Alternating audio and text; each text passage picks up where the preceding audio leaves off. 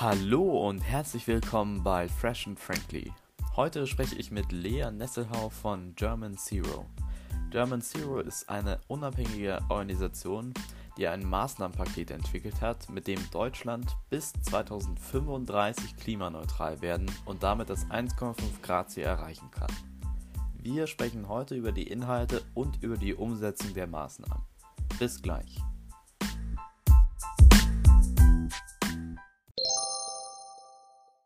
Nochmal ein ganz herzliches Hallo von mir und ich sitze hier in unserer Talkrunde mit Lea Nesselhau von German Zero. Herzlich willkommen, Lea. Hallo, ich freue mich sehr, dass ich heute dabei sein kann. Du arbeitest ja bei German Zero als wissenschaftliche Referentin für Klimapolitik und du bist ja auch einer der Hauptautoren des Maßnahmenkatalogs. Wie und wann ist denn jetzt German Zero eigentlich entstanden? Was ist eure Mission? German Zero ist Ende 2019 entstanden in, auf einigen Expertinnen-Workshops, ähm, wo, sich, ja, wo sich Menschen zusammengetan haben ähm, und gesagt haben, okay, wenn wir uns jetzt anschauen, ähm, was die Bundesregierung zurzeit tut, dann ist es jedenfalls nicht ausreichend, um das 1,5 Grad Limit zu halten. Und die haben dann zusammen einen Klimaplan entwickelt, der die Maßnahmen enthalten hat, ähm, von denen sie davon ausgegangen sind, dass wenn man die umsetzt, dass man dann eben auf diese 1,5 Grad kommt. Und das ist dafür, und dann haben sie auch noch eine Rechnung aufgestellt und die besagt, dass es dafür notwendig ist, allerspätestens bis 2035 klimaneutral zu werden. Und aus dieser Idee, ähm, also oder aus diesem Klimaplan entstand dann der Gedanke, das noch einen Schritt weiter zu gehen und zwar ein 1,5 Grad Gesetzespaket zu schreiben, dass sozusagen diese Maßnahmen des Klimaplans nochmal etwas ausarbeitet, ergänzt, verbessert ähm, und so sozusagen eine juristische Blaupause für diesen Weg zur Klimaneutralität bis 2035 liefert. German Zero bin ich das erste Mal drauf gestoßen, tatsächlich auf YouTube. Äh, ich habe ein anderes Video angeschaut und dann kam eine äh, Werbung praktisch von euch davor. Und das war so ein Video mit ganz vielen Promis. Also Rezo war zum Beispiel dabei, Caroline Kebekus, ähm, Jan Delay, äh, Raul Krauthausen, Joko Winterscheid, um jetzt nur ein paar zu nennen. Und da stellt sich mir jetzt natürlich auch die Frage, also Promis habt ihr schon mal viele äh, Unterstützer, aber wen habt ihr denn sonst noch so als Unterstützer? Also wenn wir jetzt auf die finanzielle Seite zielst, da, ähm, also Jumzio ist ein gemeinnütziger, unabhängiger Verein und wir werden von einigen Großspenderinnen, aber überwiegend von Kleinspenderinnen unterstützt. Also das sind mehrere tausend. Und wenn ihr bei uns auf die Homepage geht, dann findet ihr das auch nochmal genau, wer uns unterstützt. Also wir sind eine, eine Partei, eine neutrale Organisation. Ähm, und abgesehen von der finanziellen Seite haben wir einfach auch wahnsinnig viele Ehrenamtliche an Bord. Also das ist auch ein bisschen das Besondere an German Zero eigentlich, dass wir auch mehrere hundert Freiwillige haben, die bei ganz verschiedenen Aufgaben unterstützen. In den letzten Tagen haben wir in Deutschland, aber auch in ganz West- und Mitteleuropa extreme Unwetterereignisse erleben müssen. Heftige Regenfälle, Stürme, Sturzfluten, Überschwemmungen haben vor allem die Menschen in Nordrhein-Westfalen, Rheinland-Pfalz, Bayern und Baden-Württemberg zu spüren bekommen. Es waren wirklich sehr heftige Bilder. Es gibt kaum Worte für diese Verwüstung, hat die Bundeskanzlerin Angela Merkel gesagt. Es gibt über 160 Tote und noch viele Vermisste. Ja, also es ist wirklich sehr krass. Ich war tatsächlich auch ähm, vor zwei Wochen noch in der Gegend, ähm, da unten in Bayern. Und Echt? Ja, ja, genau, tatsächlich. Und ähm, ja, die Bilder, die man jetzt sieht, also vor allem auch aus Rheinland-Pfalz und so weiter, das, sind, das sieht ja aus wie nach Tsunami-Katastrophen. Solche äh, Katastrophen kannten wir bisher hier in Deutschland eigentlich nicht. Und gleichzeitig muss man halt traurigerweise auch sagen, es ist genau das, wovor Klimaexpertinnen seit Jahrzehnten warnen. Ja, also wir bekommen die Auswirkungen des Klimawandels auch hier in Deutschland jetzt deutlicher zu spüren, auf jeden Fall. Und was man jetzt auch wieder in den, ähm, äh, von den Politikern jetzt auch gehört hat und die Menschen, die dort waren, das gesehen haben, dass einerseits natürlich kurzfristige Hilfen jetzt äh, mobilisiert werden und Gelder, um den Menschen dort zu helfen. aber auf der anderen Seite jetzt auch langfristig gedacht werden muss, um mehr Klimaschutz ähm, zu machen. Die Einhaltung des 1,5 Grad Ziels äh, bis 2035 ist dringender denn je. Und du hast ja zusammen mit Experten, Wissenschaftlern, Bürgern das erste 1,5 Grad Gesetzespaket erarbeitet. Und das würde ich sagen, schauen wir uns jetzt mal an. Der erste Part sind ja die erneuerbaren Energien. Was habt ihr denn da für Maßnahmen? Und kurze Frage, warum steht denn die erneuerbaren Energien gleich an erster Stelle? Ähm, der Ausbau der erneuerbaren Energien ist deshalb so wichtig, weil er gewissermaßen auch die Grundlage für die, die Veränderungen in allen anderen Sektoren legt. Ähm, wir gehen davon aus, dass wir in Zukunft, dass das dieses neue Energiesystem, also das nicht mehr auf der Verbrennung von fossilen Brennstoffen wie Kohle und Gas und so weiter beruht, sondern eben aus äh, erneuerbar erzeugtem Strom, also überwiegend auf der Basis von Photovoltaik und Windkraftanlagen, ähm, dass, das, dass da Strom sozusagen die neue Leitenergie ähm, wird. Dass wir werden zum Beispiel, also wir werden einen gigantischen, also einen gigantisch höheren Strombedarf haben als heute, weil wir ja zum Beispiel auch auf Elektromobilität umsteigen wollen und müssen, wenn wir keine fossilen Kraftstoffe mehr einsetzen. Oder ähm, dazu kommen wir bestimmt später auch nochmal im Gebäude- und Wärmebereich, äh, die Öl- und Gasheizung durch Wärmepumpen ersetzen, die man eben auch mit Strom betreiben kann. Deswegen ist es diese ganzen Pläne, wie wir die äh, verschiedenen Sektoren umbauen können, die funktionieren nur, wenn wir ähm, dafür sorgen, dass wir genug erneuerbare Energien zur Verfügung haben. Deswegen steht das an erster Stelle. Als weiterer wichtiger Punkt in eurem Maßnahmenpaket wird unter anderem der CO2-Preis genannt. Der CO2-Preis äh, findet in den Medien sehr viel Beachtung, kommt auch sehr oft vor, höre ich auch als ähm, Jugendlicher, der sich jetzt über Politik informiert, auch öfters. Jetzt ist es aber doch ein bisschen schwieriger zu verstehen. Kannst du uns mal kurz erklären, was das Prinzip des CO2-Preises eigentlich bedeutet und vor allem, wie es hilft, uns dann auch CO2 einzusparen? Ja, also ich kann das gut verstehen. Es ist nämlich wirklich eines der komplexesten Systeme, was ich kenne. Und was ein bisschen zur Verwirrung beiträgt, ist, dass eigentlich so zwei Konzepte von dem CO2-Preis in der Diskussion häufig vermischt werden. Das eine ist so ein CO2-Preis, der so ein bisschen fu funktioniert wie eigentlich wie eine Steuer, die man auf fossile Energieträger erhebt. Das würde bedeuten, dass man zum, dass zum Beispiel ähm, dass zum Beispiel der fossile Kraftstoff, also Benzin und Diesel und so weiter, mit, mit einem CO2-Aufschlag belegt wird.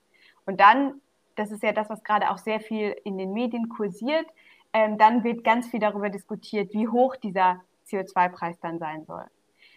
Das ist so ein bisschen diese eine Möglichkeit, wie man den ausgestalten könnte. Die andere Möglichkeit ist, das als ein Emissionshandelssystem zu machen. Das heißt, man würde es nicht so sehr wie eine Steuer machen, sondern ähm, mit Zertifikaten, mit einer bestimmten Zertifikatemenge, die ausgegeben wird und die dann am Markt ähm, verhandelt werden kann, äh, Entschuldigung, äh, verkauft werden kann und äh, so weiter. Das ist eigentlich an sich ein ziemlich geniales System. Und deswegen haben wir das auch weiterverfolgt in unserem Maßnahmenkatalog, weil das so ist, dass wenn man ähm, die, dieses, diese ausgegebene Zertifikatemenge konsequent an dem Restbudget ausrichten würde, das uns noch bleibt, um dieses 1,5 Grad Limit nicht zu reißen, dann könnte man sehr genau äh, steuern, wie viel CO2 äh, noch, noch ausgestoßen wird weil diejenigen Unternehmen, die dann eben keine Zertifikate kaufen konnten, die dürfen auch kein CO2 mehr ausstoßen.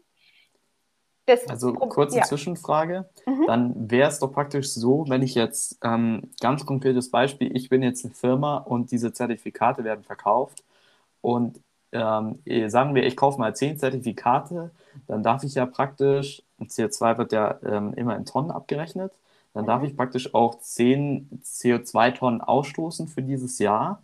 Mhm. Und ähm, das Jahr darauf ähm, habe ich dann wieder so viele Zertifikate, weil dann stoße ich ja wieder so viel aus. Oder wie, wie wird das dann überhaupt reduziert? Genau, also es gibt, es gibt immer so Handelsperioden, also in etwa drei bis vier Jahre, in denen man diese Zertifikate einsetzen kann.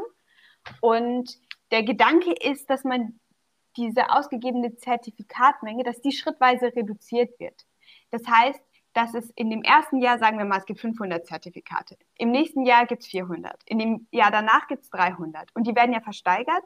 Das heißt, wer am meisten bietet, kriegt das.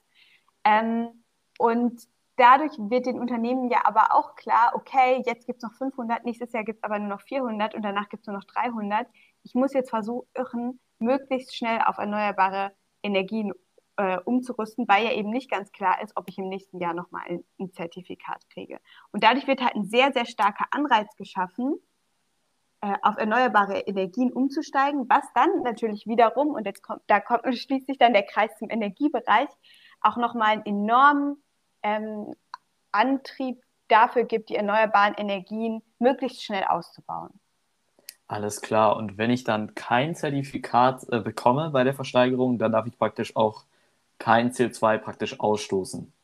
Genau, das bisschen wie, äh, genau, das ganze System funktioniert ein bisschen wie Reise nach Jerusalem. Äh, es wird immer ein Stuhl sozusagen rausgezogen, es werden immer mehr Zertifikate weggenommen. Und ja, wenn ich kein Zertifikat habe, dann darf ich auch kein CO2 mehr ausstoßen. Mhm, verstehe. Also du, wir haben gerade auch von Unternehmen gesprochen. Das führt mich jetzt direkt zu eurem nächsten Punkt, nämlich ähm, zu den Firmen und der Industrie. Die Industrie gilt ja auch als äh, wesentlicher ähm, Teil, der CO2 emittiert. Mhm. Und jetzt äh, würde mich natürlich interessieren, es ist ein riesiger Anteil. Was wollt ihr denn da dagegen tun, dass die Industrie auch klimaneutral wird? Ja, also grundsätzlich ist nochmal sehr wichtig, dass eigentlich mit ganz, ganz wenigen Ausnahmen alle Technologien vorhanden sind, um auf die klimaneutrale Gesellschaft umzustellen und auch die Industrie umzustellen. Ähm, Im Industriebereich, das fand ich auch ganz spannend, als ich angefangen habe, mich damit zu beschäftigen, ist es tatsächlich so, dass etwa zwei Drittel der Emissionen auf drei große Bereiche zurückgehen, auf die Stahl-, Zement- und die Grundstoff, äh, also die Stahl- und Zementindustrie und die Grundstoffchemie. Und an der Stelle ist eben auch der CO2-Preis ein sehr wichtiger Hebel, um dafür zu sorgen, dass diese Industrieprozesse, äh, insbesondere die, ähm, ja, die, diese Prozesse zur Herstellung von Stahl und Zement, dass die auf Wasserstoff umgestellt werden. Das zweite Standbein in, in, in unserem Industriebereich ist, ist die Kreislaufwirtschaft zu stärken. Das bedeutet, dass natürlich am meisten Emissionen sozusagen vermieden werden können, wenn wir einfach weniger Produkte herstellen, weil die Herstellung am meisten Emissionen verursacht.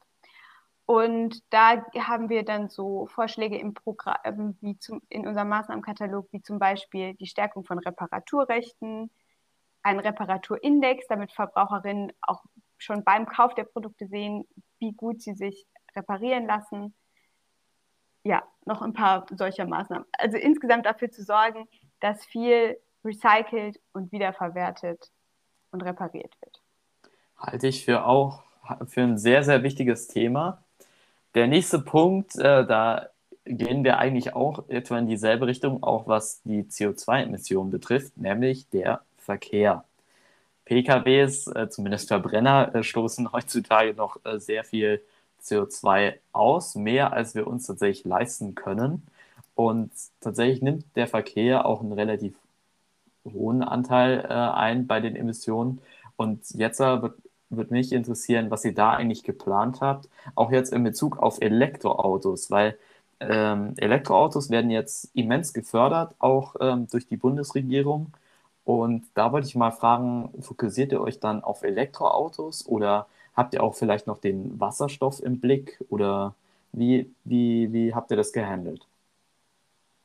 Ja, der Verkehrsbereich ist echt auch ein bisschen so das Sorgenkind der Klimapolitik, weil sich in dem Bereich, ähm, oder das Schlusslicht, haha, ähm, weil sich in dem Bereich tatsächlich seit 1990 nichts getan hat. Also 2019 lagen die Emissionen exakt auf dem gleichen Niveau wie 1990. Das muss man sich erstmal vorstellen. Also jetzt im Verkehrsbereich.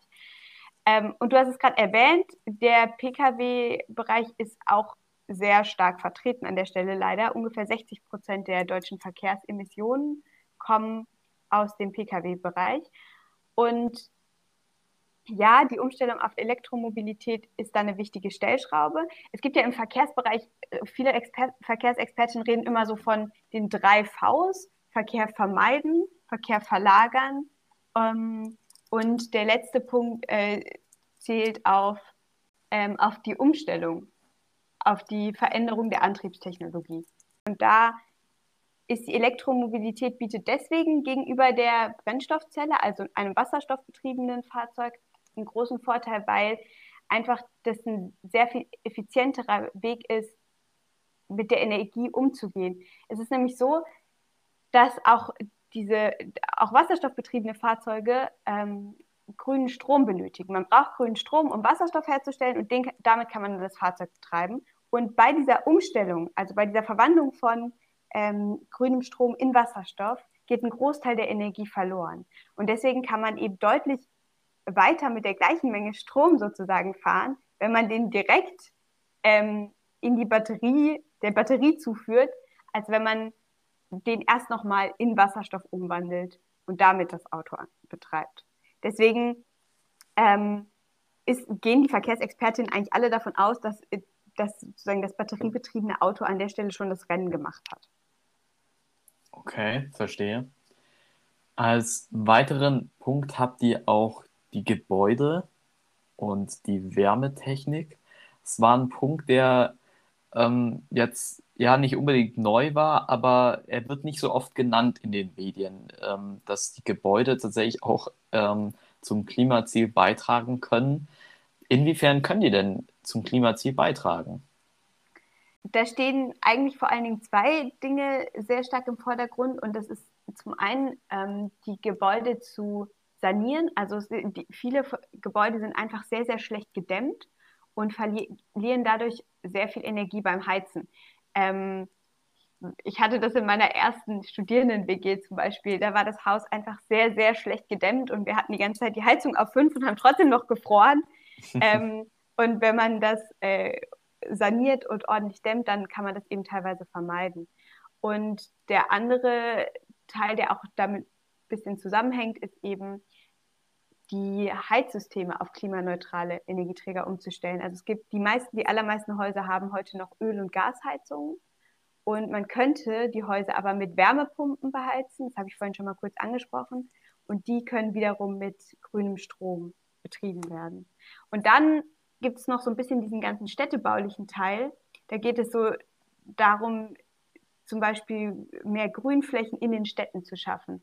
Das ist jetzt auch wirklich noch so mal sehr relevant geworden. Im, vielleicht habt ihr davon auch, dazu auch schon was gelesen oder gehört im Zusammenhang mit, de, mit diesen äh, Überflutungskatastrophen und mit, den, mit starken äh, Hitze, weil einfach äh, ein Kubikmeter, also grün, also es hört sich jetzt ein bisschen komisch an, aber sozusagen ein, äh, ein stellen wir sich jetzt mal einen Busch vor, der irgendwie ein Kubikmeter hat, der kann tatsächlich bis zu einer Temperaturkühlung sozusagen von bis zu 0,3 Grad an der Stelle erreichen. Also es ist wirklich ein großer Hebel, ähm, auch dafür zu sorgen, dass, ja, dass sich die Städte zum Beispiel nicht so stark aufheizen.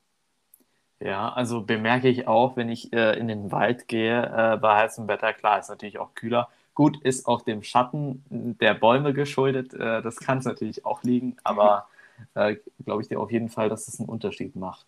Wo wir gerade bei Bäume sind, ist jetzt vielleicht eine krasse Überleitung, aber das führt mich zur Landwirtschaft. Mhm. ja, es gibt ja auch Apfelbäume, ja gut. Und äh, das ist auch euer nächster Punkt, nämlich die Landwirtschaft. Und es gibt ja zum Beispiel, man hört ja öfters in letzter Zeit auch von EU-Agrarsubventionen die ähm, sehr oft kritisiert werden, weil sie ähm, in die falsche Richtung gehen. Man hört auch über Massentierhaltung. Ähm, es gibt jetzt ganz viele neue Biosiegel. Diese, dieses Bewusstsein, dass man sich gesünder ernährt, ähm, steigt meiner Meinung nach in der Gesellschaft auch an. Und da würde mich jetzt interessieren, inwiefern kann denn dieser ganze Part Landwirtschaft und Landnutzung jetzt auch zum Klimaschutz beitragen? Der kann tatsächlich eine ganze Menge beitragen. Ähm, zurzeit macht er nur etwa 9% der Emissionen aus, aber er ist der größte, der größte Verursacher von sehr klimaschädlichen Treibhausgasen wie Methan und Lachgas. Und der, der Punkt bei Methan und Lachgas ist, dass die zwar nicht so lange in der Atmosphäre verbleiben, aber dass sie einen sehr, sehr starken kurzfristigen Effekt haben. Die sind sehr viel klimawirksamer noch als CO2.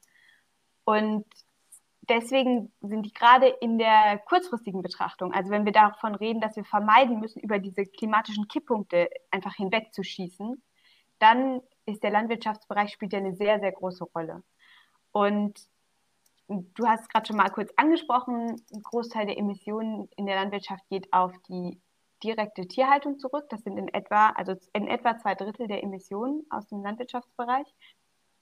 Und da haben wir ähm, uns das angeschaut und haben dann festgestellt, okay, wir müssen eigentlich an zwei Säulen sozusagen ansetzen. Das eine ähm, ist die regionale äh, Dekonzentration der Tierhaltung, weil wo, wo, zu viele Tiere auf einem Raum sind, entstehen zum Beispiel durch die, ähm, durch die übermäßige Ausbringung von Gülle auf den Feldern Stickstoffüberschüsse und das sind dann wieder die, ähm, das sind dann wieder Lachgasemissionen. Äh, und auf der anderen Seite müssen wir an der absoluten Entschuldigung, Reduktion äh, der Tierbestandszahlen ansetzen. Das heißt, dass einfach nicht mehr so viel Emissionen ähm, produziert werden. Und dafür haben wir zwei Instrumente entwickelt. Das eine ist eine Flächenbindung. Das bedeutet, dass einfach nur eine bestimmte Anzahl an Tieren auf einer bestimmten Fläche gehalten werden können. Und das andere ist ein Emissionshandel mit tierischen Produkten, wo die verarbeitenden Betriebe, also Schlachthöfe, Molkereien, auch wieder Zertifikate kaufen müssen. Bisschen wie das Prinzip, worüber wir vorhin schon geredet haben. Und damit indirekt ähm, den Zugang und damit indirekt die Anzahl der gehaltenen Tiere begrenzen kann und auch ein Stück weit kontrolliert äh, runterfahren kann auf ein klimaverträgliches Maß an Nutztierhaltung. Und das würde dann eben auch besonders diese Massentierhaltungsgeschichten äh, betreffen, die du gerade angesprochen hast. Also generell gilt auch wirklich im Landwirtschaftsbereich, haben wir auch so ein enormes Potenzial, nicht nur für das Klima, sondern auch für eine Verbesserung von Biodiversität, für, von Tierwohl, von unserer Gesundheit. Äh, da gibt es ganz viele, sag ich mal, positive Nebeneffekte. Man muss gar nicht immer nur darüber reden, was alles so viel schlimmer wird, wenn wir Klimaschutz betreiben. Das ist auch ein gutes Beispiel, wo vieles einfach besser werden könnte. Wir kehren wieder zurück zu den aktuellen Ereignissen in Deutschland mit den Überschwemmungen. Unsere Bundeskanzlerin Angela Merkel, unser Bundespräsident Frank-Walter Steinmeier, Vizekanzler Olaf Scholz, die Ministerpräsidenten der betroffenen Länder Malu Dreyer, Armin Laschet, Markus Söder, der Innenminister Horst Seehofer und äh, die Grünen-Chefin Annalena Baerbock, alle waren oder sind in den betroffenen Gebieten, drücken ihr Beileid aus und alle sind sich einig, dass kurzfristig mehr Anstrengungen im Katastrophenschutz nötig sind und langfristig mehr für den Klimaschutz gemacht werden muss. Und damit kommen wir zur Umsetzung und Rolle der Politik bei eurem Maßnahmenpaket. Und jetzt äh, würde mich interessieren, die Maßnahmen stehen ja, die sind wir ja gerade eben ein bisschen durchgegangen. Und wenn diese ganzen Maßnahmen verwirklicht werden sollen, also zum Beispiel der CO2-Preis ähm, verteuert ja zum Beispiel auch das Benzin und jemand, der jetzt auf das Auto wirklich angewiesen ist und jeden Tag auch tanken muss, der spürt das natürlich auch im Geldbeutel.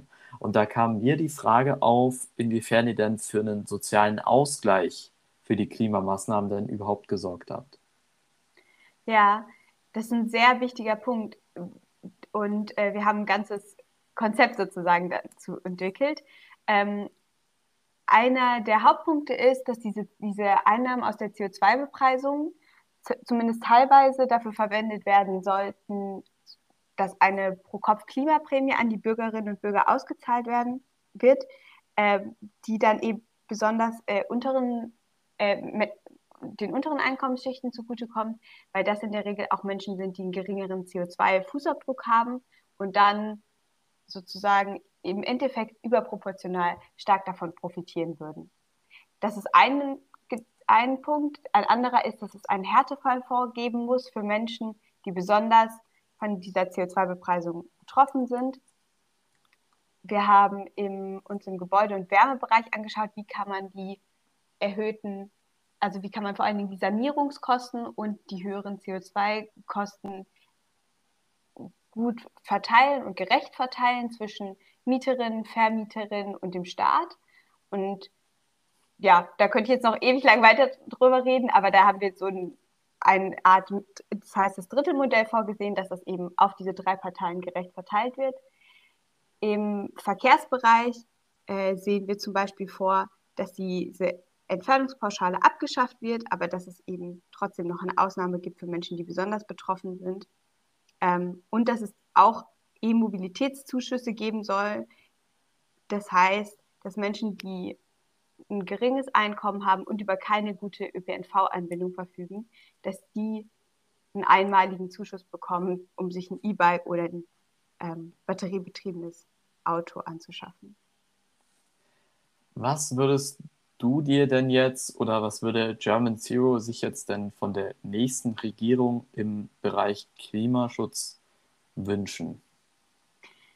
Ja, die nächste Regierung hat echt eine wahnsinnig große Aufgabe vor sich und sie ist auch die letzte Regierung, die es wirklich noch schaffen könnte, diese Maßnahmen einzuleiten, um das 1,5 Grad Ziel zu halten. Das heißt, es ist eine riesengroße Verantwortung, die da auf sie zukommt. Und die Rolle de der Regierung ist deswegen so wichtig, weil es einfach bestimmte Stellschrauben gibt, die wir als Einzelpersonen gar nicht drehen können. Also sowas wie einen koordinierten Ausbau von erneuerbaren Energien oder ähm, die Einpreisung von externen Kosten. Das heißt, dafür zu sorgen, dass äh, Verhalten, was, was äh, CO2 ausstößt, auch wirklich ähm, so besteuert wird.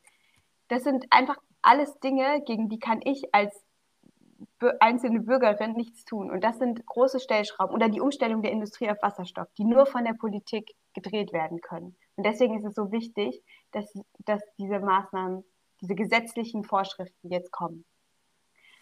Und wir haben es alles erarbeitet. Es liegt alles auf dem Tisch. Die nächste Regierung könnte unser Gesetzespaket, so ist es gedacht, tatsächlich einfach nehmen, in den Bundestag bringen und Gesetz für Gesetz verabschieden. Ganz so einfach wird, ist, ist es wahrscheinlich nicht, aber das ist so ein bisschen die Idealvorstellung, die wir haben. Kurze Frage, sind denn dann schon Vorschläge aus eurem Maßnahmenpaket schon also gesetzlich verabschiedet oder umgesetzt wurden von der Politik? Teilweise. Ähm, wir machen ja auch Vorschläge auf europarechtlicher Ebene. Das hängt einfach damit zusammen, dass manche Kompetenzen also Zuständigkeiten an die, Euro, an die europäische Ebene abgegeben wurden. Und da äh, passiert es manchmal ganz erfreulich eigentlich, dass, die, dass wir bei der Erarbeitung unseres Maßnahmenkatalogs äh, von Gesetzgebung auf EU-Ebene überholt wurden. Ähm, Im Dezember wurde zum Beispiel die Wegekostenrichtlinie angepasst, ist die ähm, Richtlinie, die die Lkw-Maut regelt. Und da ist es jetzt möglich, die Fahrzeuge anhand ihres, ihrer CO2-Emissionen zu besteuern. Und das muss jetzt aber noch von den Nationalstaaten umgesetzt werden. Und da hat Deutschland angekündigt, das auch irgendwann zu machen, aber eben irgendwann Ende der 2020er Jahre, also deutlich zu spät. Da müsste, muss die nächste Regierung auch auf jeden Fall nochmal auf die Tube drücken. Auf die Tube drücken, das ist doch mal ein Schlusswort. Wir sind schon wieder am Ende unserer Podcast-Folge. Ich bin sehr gespannt, inwiefern eure Ideen und der Maßnahmenkatalog in die Klimagesetze einfließen werden. Ich bin heute auf jeden Fall ein ganzes Stück schlauer geworden. Und noch kurze, kurze Anmerkung zu den aktuellen Stunden, dass die Gesellschaft so zusammensteht. Man hört in vielen Berichten, dass die Leute in die betroffenen Gebiete gefahren sind, um Trinkwasser äh, Kästen und Wasserflaschen an ähm, praktisch gebracht haben den Leuten. Das finde ich sehr beachtlich und das zeigt auch, dass wir, wenn es wirklich, äh, wenn wir wirklich eine sehr große Herausforderung haben, dass wir das als Gesellschaft meistern können. Und ich glaube, das ist auch eine sehr wichtige Botschaft für die nächsten Jahrzehnte, vor allem wenn es auch um den Klimaschutz geht, dass wir das gemeinsam als Gesellschaft schaffen können. Ich danke dir für deine Zeit, Lea. Schön, dass du heute da warst. Ja, danke, dass ich dabei sein konnte.